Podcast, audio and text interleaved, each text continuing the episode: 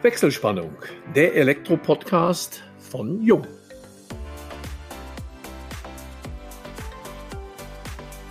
Hallo und herzlich willkommen zu unserem heutigen Jung-Podcast mit der Überschrift Digitalisierung, Smart Living und KI. Die Elektro- und Digitalindustrie erlebt seit einigen Jahren ein Wechselbad der Gefühle, wenn es um die wirtschaftlichen Erwartungen geht. Im Juni dieses Jahres stiegen die Auftragseingänge nominal um drei Prozent gegenüber dem Vorjahr. Das Geschäftsklima allerdings sank im Juli im vierten Monat in Folge. Positiv stimmt die hohe Innovationskraft im Bereich der Digitalisierung. Sie bietet vielfältige Zukunftschancen. Darüber möchten wir von Klaus Jung mehr erfahren. Der ist Geschäftsführer des Fachverbands Installationsgeräte und Systeme im ZVEI, der zentralen fachlichen und politischen Interessenvertretung der Hersteller und Produkten der elektronischen Installationstechnik und Gebäudesystemtechnik. Wir, das sind Elmo Schwandke, über 30 Jahre in der Welt der Elektrotechnik als Journalist unterwegs, und ich, Raphael Katsch, Customer Experience Manager Marketing bei Jung. Ja, Klaus, herzlich willkommen zu unserem Podcast. Prima, dass du dir mal die Zeit genommen hast, in diesen doch durchaus relativ turbulenten Zeiten nicht nur das Fußballergebnis von gestern, wir dürfen mal so ein bisschen einen kleinen Bezug zum Datum sagen. Deutschland und Frankreich hat uns so positiv überrascht. Vielleicht gibt es ja auch einige positive Nachrichten aus unserem Gespräch. Von daher freuen wir uns natürlich ganz herzlich. Herzlich willkommen. Ja, vielen Dank. Freut mich auch, dass wir uns austauschen können. Vielen Dank, Raphael, für deine einleitenden Worte. Auch ganz herzlich willkommen von meiner Seite aus, Klaus. Es freut uns, dass du wieder mal bei uns zu Gast bist. Und Raphael hat es ja angekündigt. Es sind immer noch turbulente Zeiten und er sprach ja kurz von einem Wechselbad der Gefühle, was die Perspektiven anbelangt, vielleicht auch die aktuelle Situation. Würdest du das teilen oder wie schätzt du die aktuelle Situation in deinem Geschäftsbereich ein?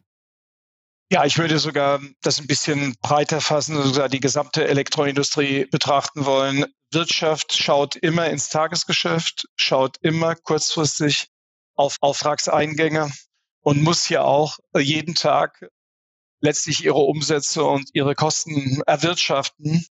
Und dann gibt es halt die Langfristperspektiven. Und die Langfristperspektiven zeigen von der technologischen, von der gesellschaftlichen Entwicklung, kann es ohne Elektrik und ohne Elektrotechnik und Digitalisierung eben nicht gehen. Und so gesehen muss man die Stimmung und dann teilweise auch aktuell gewisse Konjunkturen, Eintrübungen richtig einordnen. Insgesamt sehen wir uns auf einem guten Pfad. Wir hatten in verschiedenen Podcasts schon dieses Thema und deine Einschätzung teile ich da zu 100 Prozent. Die Elektroindustrie, auch das Elektrohandwerk, das sind sehr stabile Branchen, die über alle Krisen hinweg fast immer auf Wachstumskurs geblieben sind. Insofern auch maßgeblich an der Gestaltung unserer Zukunft beteiligt sind. Und wie du richtig sagst, ohne die Elektrotechnik geht in einer modernen Industriegesellschaft überhaupt nichts und ist natürlich auch schon gar kein Wirtschaftswachstum möglich. Dennoch, die Lage im Augenblick, auch so die gesamtwirtschaftliche, ist zumindest nicht in allen Branchen vielversprechend. Würdest du mal so ein bisschen das auch vor dem Hintergrund der aktuellen politischen Rahmenbedingungen einordnen? Wie zufrieden seid ihr im Augenblick mit dem, was die Politik für die Wirtschaft vorgibt? Ja, ich würde es zweiteilen. Die politischen Rahmenbedingungen, die konkreten gesetzlichen Rahmenbedingungen ist das eine. Das andere sind natürlich auch die wirtschaftliche Großwetterlage, wobei sie auch impliziert ist durch politische Rahmenbedingungen. Die Tatsache, dass wir Inflation haben, ist eine Ursache für politisches Handeln, auch Intervenieren von der Politik zu Recht in Krisen. Wir vergessen natürlich, dass wir gerade einen Krieg haben. Wir verdrängen, dass wir eine Corona-Lockdown über viele Jahre hatten, weswegen wir Rohstoffpreissteigerungen gesehen haben, Verknappung, die Diskussion des Decouplings weltweit sind ja Effekte der Corona-Krise. Alle Staaten mussten mit erheblichem Geld intervenieren. Da gab es auch keine zwei Meinungen. Und ich erinnere auch noch an diese Lehman-Krise, als wir sozusagen auch von staatlicher Seite die Wirtschaft im Leben erhalten mussten. Und alles das zeigt sich jetzt in einem aktuell seit einem Jahr hohen Inflation. Wir hoffen alle, dass sie nicht strukturell so bleibt, aber es gibt ja erste Effekte. Dazu kommt, dass die EZB, das wisst ihr alle, und auch in Amerika die Zentralbanken jetzt die Zinsen angehoben haben und wir haben kurzfristig eben eine Verdreifachung der Kapitalkosten. Und zwar für die privaten Menschen, wie uns alle, als auch natürlich für Investoren. Dass das sozusagen direkten Effekt hat, wo auch nationale Regierungen schwer dagegen steuern können, außer sie holen wieder ein weiteres Mal die Bazooka. Das kann nicht die Lösung sein. Und das spürt man jetzt auch im Gebäudemarkt, im gesamten Investitionsklima, privat als auf der Investorenseite, haben wir eine Eindämpfung. Das andere sind dann die konkreten Rahmenbedingungen. Ich kann mir vorstellen, du meinst das berühmte Heizungsgesetz, GEG, Gebäudeenergie-Einspeisgesetz, was ja immer nur auf das Thema Heizung fokussiert wird. Da geht man eigentlich strukturell den richtigen Weg. Wir müssen im Bestand und den Bestand anpacken.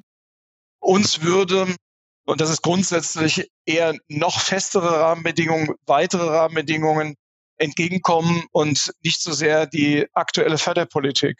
Geben Beispiel, Wallboxen wurden gefördert und je nach Fiskallage wird dann auch mal eine Förderung kurzfristig ausgesetzt. Und sowas hat dann natürlich Marktverschiebung. Und da haben wir als gesamte ZVI aktuell ein wenig Unruhe, weil Förderpolitik, wenn es nicht gut gemacht ist, Strohfeuer organisiert. Ja während gesetzliche Rahmenbedingungen doch was Handfestes dann sind. Dieses Thema auch gerade was die Förderung im Bereich GEG, e aber generell auch die staatliche Unterstützung für gewisse Techniken betrifft, da werden wir sicherlich noch ausführlich drauf eingehen. Ich möchte aber auch nochmal, du sprachst es an, die Zinserhöhung der EZB und damit natürlich auch die Verteuerung von Krediten. Man konnte das ja im Grunde schon in den letzten Jahren erwarten, auch wenn eine gewisse, sag ich mal, Beruhigung da war, wo man glaubte, das bliebe immer so. Inwieweit ist die Elektroindustrie darauf vorbereitet gewesen? Letztendlich deren Investitionen in die Zukunft sind ja auch zu einem Teil, nicht bei allen Unternehmen, aber doch zu einem Großteil kreditfinanziert. Waren die oder sind sie gut gerüstet gewesen, um auf diesen Zinsanstieg reagieren zu können oder damit zurechtzukommen? Du sprichst im Kern die Eigenkapitalquote oder die Fremdkapitalquote und Notwendigkeit der Unternehmen an sich an. Und da kann ich nur aus meiner Erfahrung mitteilen, ich glaube auch im Maschinenbau sind wir jetzt über 20 gute Jahre relativ gut aufgestellt. Der deutsche Mittelstand ist da extrem solide und hat in der Breite durchaus eine Robustheit dort entwickelt. Aber na klar, wir hatten Boomzeiten, die Kapazitäten mussten ausgebaut werden oder es wurde auch erwartet vom Markt, die Kapazitäten auszubauen, sprich Fabrikkapazitäten zu investieren. Sowas macht man nicht aus dem Cashflow. Sowas wird über Jahrzehnte natürlich finanziert. Wir alle sehen das ja gerade bei der Wärmepumpe. Gibt es ja einen riesen bekannten Deal, den wir alle in den Medien mitbekommen haben. Da geht es darum, da wachsen Märkte jetzt politisch auch initiiert, verdoppeln, verdreifachen sich. Da müssen Kapazitäten nachgeschoben werden. Und genauso war es auch in breite Teile der Elektroindustrie, weil die Trends, über die wir sicher gleich auch noch reden werden, müssen ja vorbereitet werden. Und jetzt kommt es schon ein Tick unerwartet für den einen oder anderen Unternehmer, dass jetzt wahrscheinlich hoffen wir nur kurzzeitig mal der Rückwärtsgang eingelegt ist, während man gerade noch parallel am Investieren und Ausbau der Kapazitäten ist. Das macht aktuell nervös. Du sprachst gerade das Thema Wärmepumpe an. Das ist ja im Grunde dieses Heizsystem der Zukunft, das was politisch gefordert, gewollt ist. Es geht ja um die Verlässlichkeit politischer Bestimmungen, die ja auch mit der Legislaturperiode enden können. Inwieweit habt ihr da Vertrauen, dass das wirklich langfristig so bleibt? Wenn ich aus der CDU schaue, einige sagen dann, wenn wir an der Regierung sind, dann ändern wir das grundlegend bis hin zu völlig.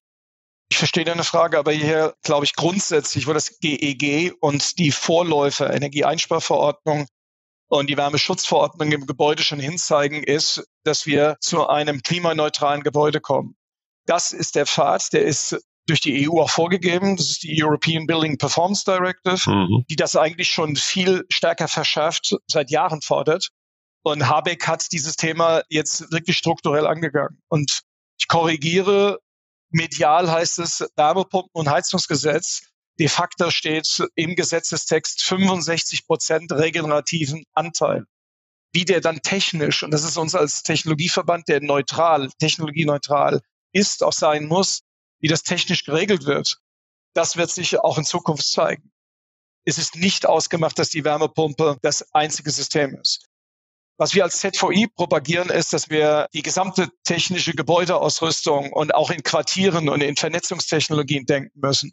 Und da sind noch Details und Detailverordnungen zu hinterlagern. Da haben wir noch Sorgen, dass wir den nächsten Schritt machen. Ich habe wenig Sorge, dass die CDU dieses Ziel kippt.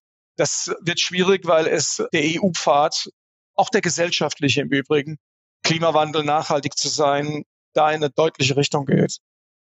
Aber die 65 Prozent, die du ansprachst, das würde de facto heute und auch für die kommenden Jahre ja immer noch bedeuten, weitgehend auf Wärmepumpe, weil Gas- und Ölheizung in der augenblicklichen Konstellation, wir klammern jetzt auch mal Fernwärmesysteme aus, kann das ja zurzeit zumindest nicht in dem Maße leisten. Auch da gibt es noch Alternativen. In urbanen großen Quartieren ist die Wärmepumpe auch nicht überall eine Alternative. Ja. Sie hat natürlich auch technologische Beschränkungen. Eine Wärmepumpe braucht einfach von ihrem Wirkungsgrad auch eine ganz gute Gebäudehülle. Und da sieht man schon, da muss beides ineinander greifen. Im ländlichen Raum ist sicherlich Gasheizung, Wärmepumpe raus. Es wird möglicherweise technologisch noch mehr in der Richtung kommen. Nur sagen, die Rahmenbedingungen jetzt, was das GEG e grundsätzlich setzt, ist die richtige Richtung.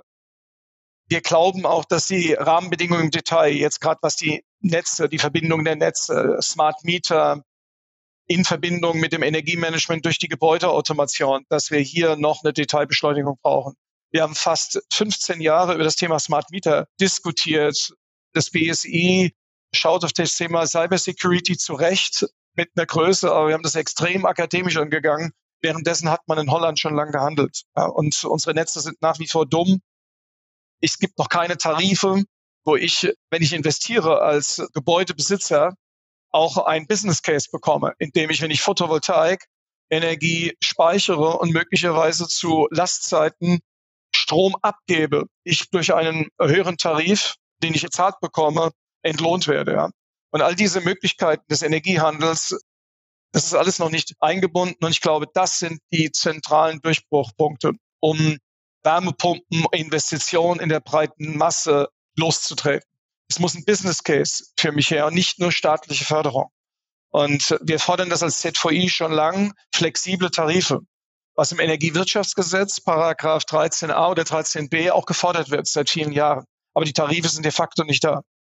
Und dann würde wirklich für dich auch, Elmo, eine Investition im Allgäu, eine PV-Anlage mit all der neuen Technik sich in einem Business Case rechnen über eine bestimmte Zeit. Du könntest transparent sagen, okay, wenn ich ein bisschen gut Energie manage und tagsüber die PV-Anlage viel Energie einspeichere und abends zur Fernsehspitze liefere ich Energie rein, kann ich mir persönlich daraus ein Geschäftscase bilden.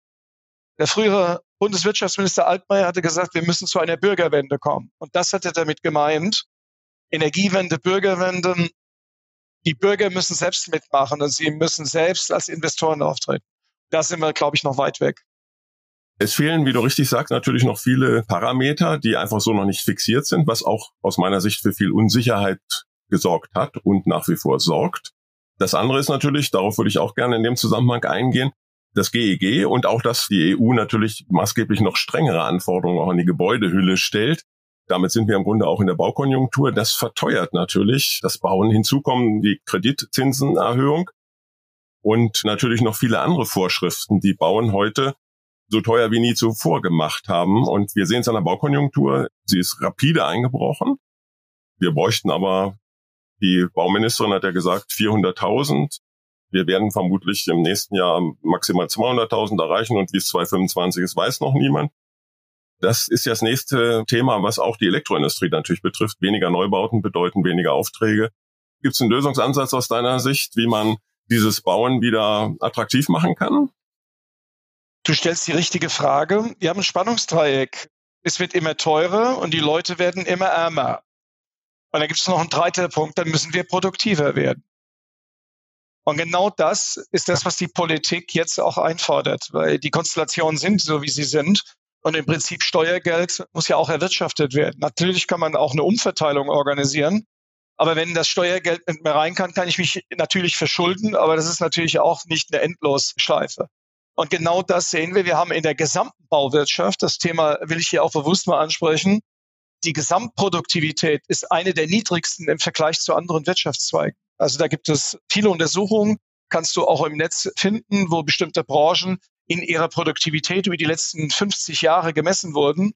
Und eigentlich bauen wir, wie wir immer bauen. In komplett getrennten Abläufen. Nicht wirklich im großen Stile industriell und vorgefertigt. Und das sehen Sie in der Autoindustrie, in anderen Branchen eben ganz anders. Da geht der Weg hin. Der Demografiewandel ist da.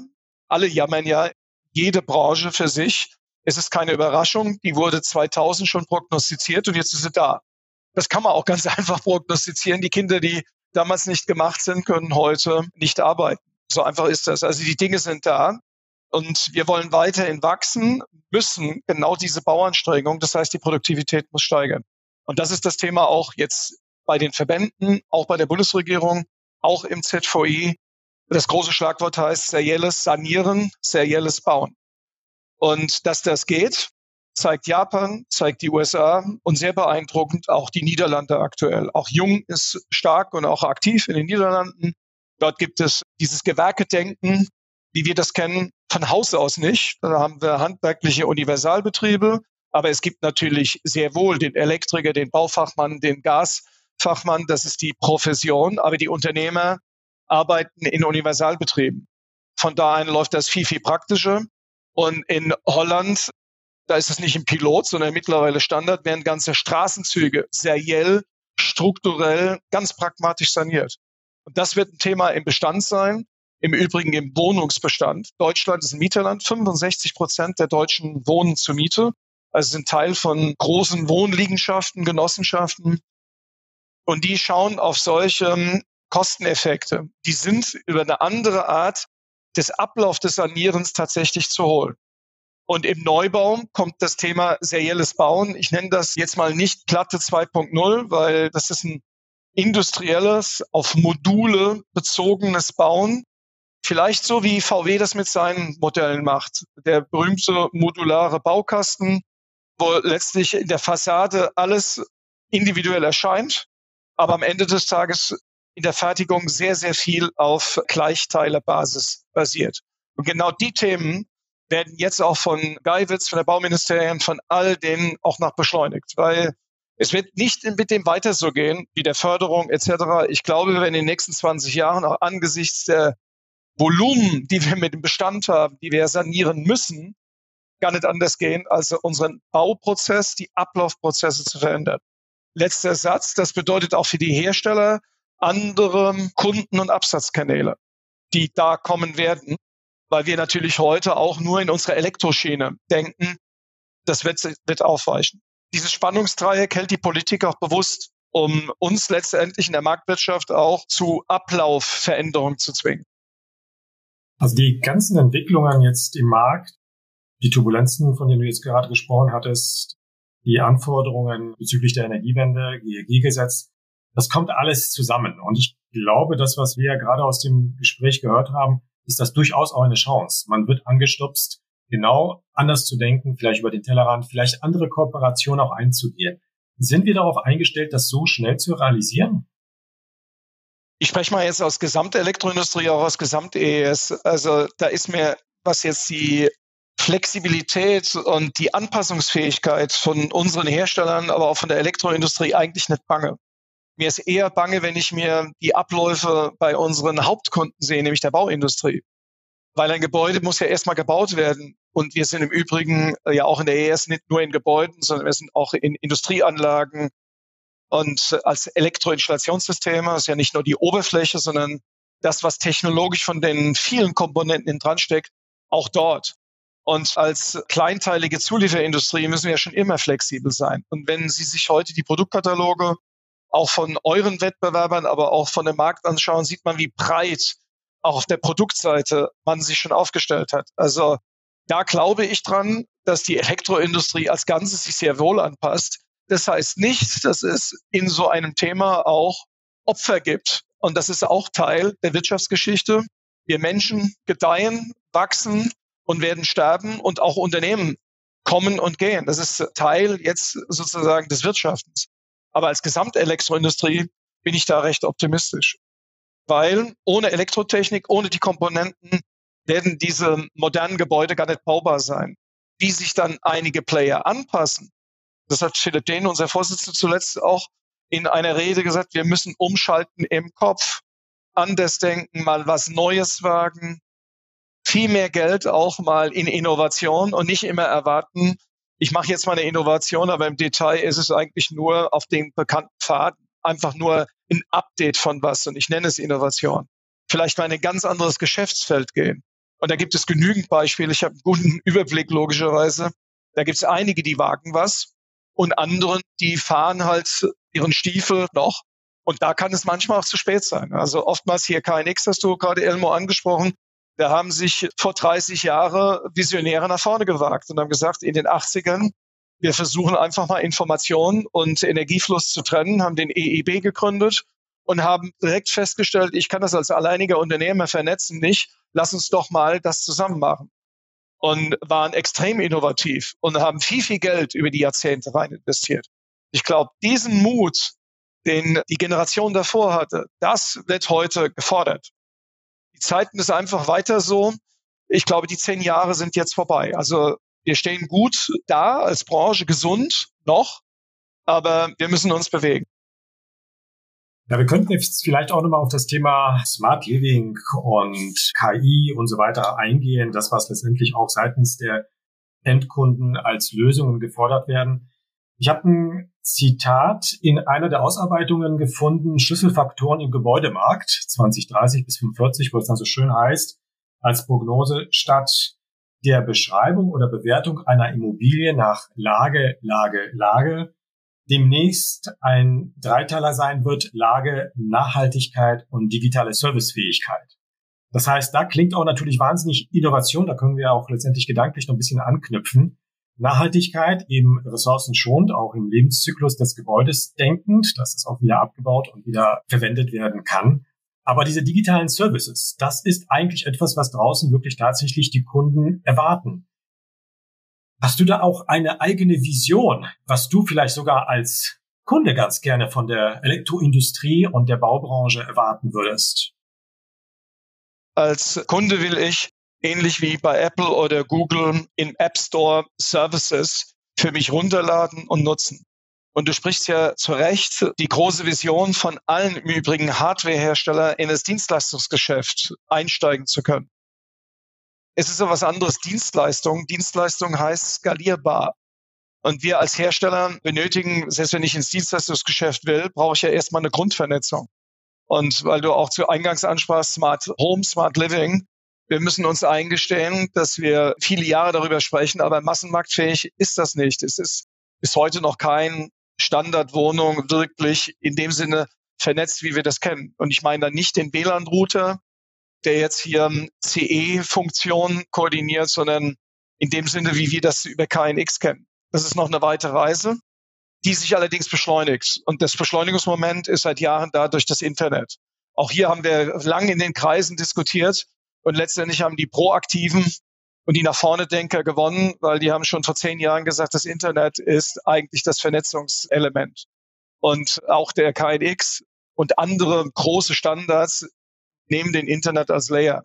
Und heute sagt man, dass dann das Internet der Dinge und hinter dem Internet der Dinge kommen das Internet der Services. Das sind die nächsten Schritte. So, aber ähm, jetzt Services zu skalieren heißt, ich brauche wirklich auch eine Hardware-Infrastruktur.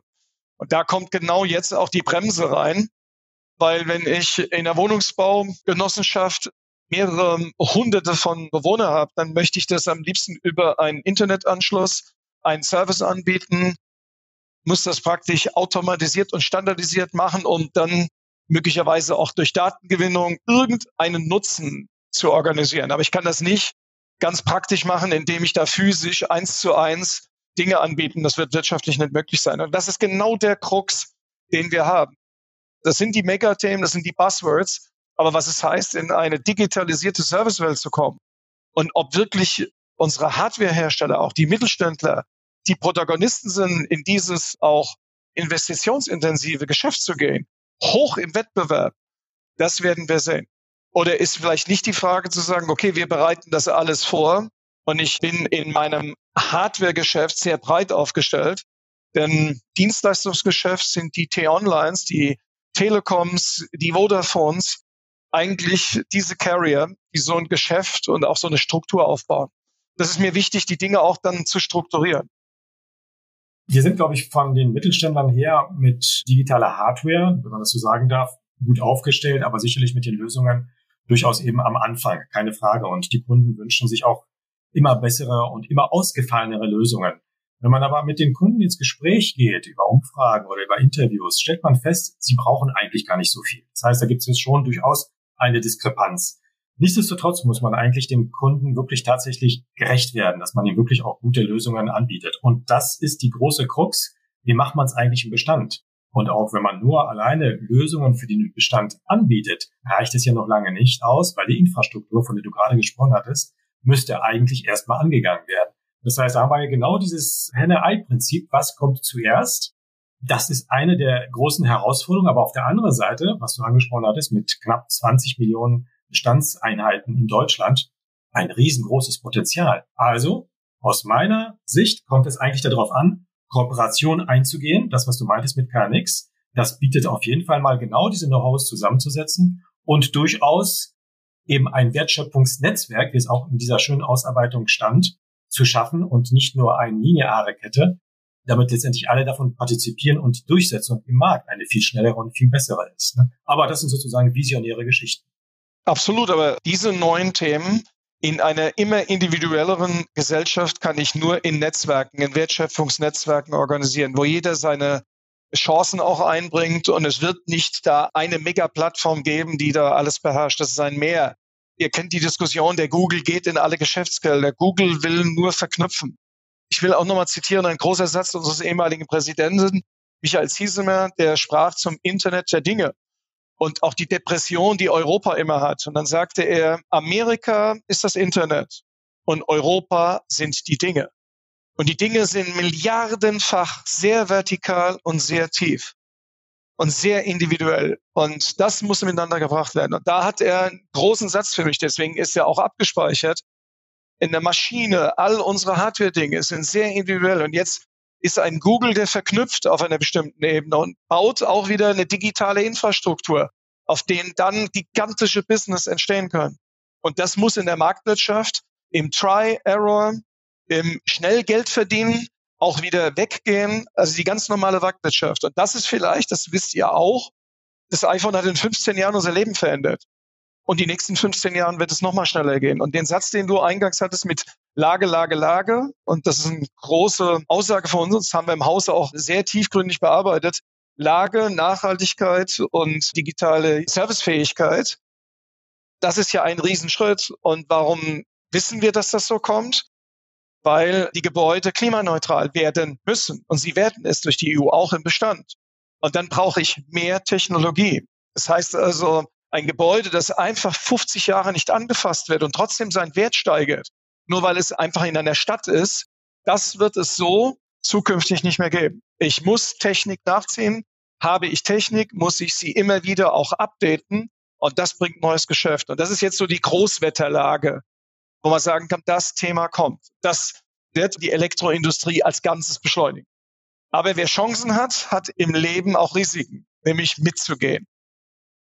Sieht sich vielleicht der ZVEI als eine Art Vermittler zwischen den Interessen, zwischen den Unternehmen, damit man dann eine größere Innovation hervorbringt durch die Zusammensetzung, durch die Zusammenführung des Know-hows, der Zusammenarbeit zwischen unterschiedlichen Industrieunternehmen. Das ist neben der politischen Vertretung und die Rahmenbedingungen zusammenzubringen der ureigenste Satzungszweck. Innovation nach vorne denken und im Sinne der Technologieneutralität natürlich neue Verknüpfungen. Im Übrigen auch mit anderen Stakeholdern. Während die Elektroindustrie in sich natürlich eine Komponenten- und eine Vernetzungsindustrie ist, sind die modernen Themen außerhalb unseres Scopes. Wir sind hier der Verband der Industrie 4.0 und diese Technologien bringen die Digitalisierungstechnologien zusammen, die Elektrotechnik und den Maschinenbau. Und worum geht es? Praktisch die Fertigung komplett durchdigitalisiert zu organisieren. Und siehe da, vor 15 Jahren, heute haben wir, ähnlich wie KNX mal oder EEB geboren wurden, nicht nur solche vollautomatischen Teilmodelle, teilweise auch schon Fabrikanlagen. Und das ist auch ein Prozess, der endet nie, der geht stetig weiter. Und ich will auch beschreiben, was ist das Warum von Industrie 4.0? Das wird gern vergessen. Das Warum ist eigentlich, zu Kosten der Massenfertigung ein einzelnes individuelles Produkt fertigen zu können. Das ist die Vision. Jetzt lass uns nicht messen daran, ob es eins sind oder zehn Produkte. Aber ähm, wenn ich das erreichen will, höchste Individualisierung, wir sprachen von Dienstleistungsmärkten, dazu brauche ich Daten, brauche eine durchgängige Vernetzung. Und dann kann ich auch natürlich Fabrikanlagen relativ schnell und flexibel umstellen und kann die Kostenvorteile nutzen. Und auch das Thema Building Information Modeling jetzt auf dem Gebäudebereich zahlt ein Stück weit anders adaptiert auch auf eine mehrdimensionale Vernetzung hin. Und da ist es unsere Aufgabe als ZVI jetzt schon seit vielen Jahrzehnten und auch zukünftig das zu verbinden. Und wir sind Geburtshelfer von neuen Themenverbänden.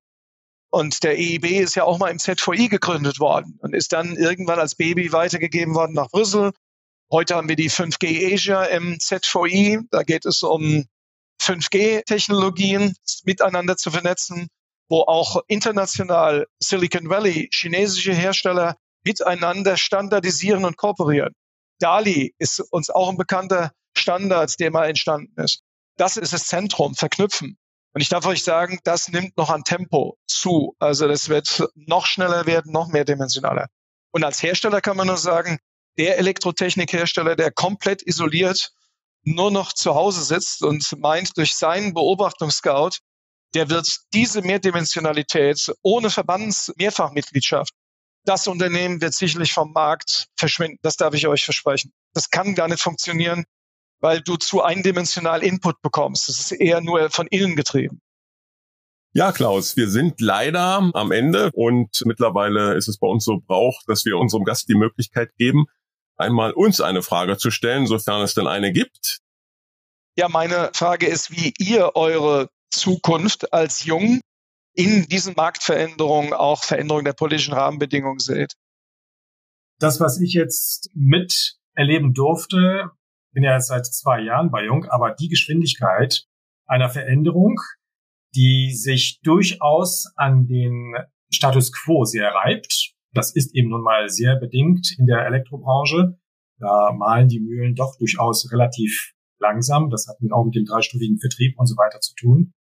Aber ich bin durchaus beeindruckt, wie innovativ sich nicht nur von der Denkweise her, sondern von der Lösungsseite her Jung weiterentwickelt, gerade was die Bestückung oder Ausstattung des Bestandes mit smarten Lösungen anbetrifft. Da gab es auch genau diesen Ansatz, nicht selbst irgendein neues Systemchen zu finden, sondern auf Bluetooth-Mesh-Basis auf einem weltweiten Standard etwas zu setzen, damit man in den Bestand hineinkommen kann, möglichst einfach auch den Handwerker mit abholen, also den nicht außer Acht lassen, bei KNX wissen wir ja letztendlich, es ist zwar ein super System, aber es hat sich einfach im Markt in dieser Breite nicht durchgesetzt.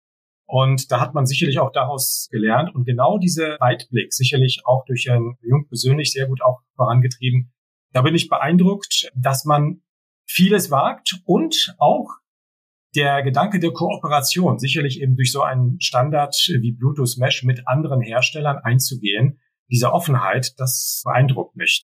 Natürlich ist sicherlich in gewisser Weise eine ganz große Herausforderung, gerade mit den Turbulenzen auf dem Markt, die wir jetzt alle täglich eigentlich zu spüren bekommen. Nichtsdestotrotz, es kommt dann auf die Nähe zum Kunden und der Kunde kann vielseitig sein. Das ist nicht nur der Großhandel, das ist nicht nur der Elektrofachbetrieb, sondern eben auch der Endkunde.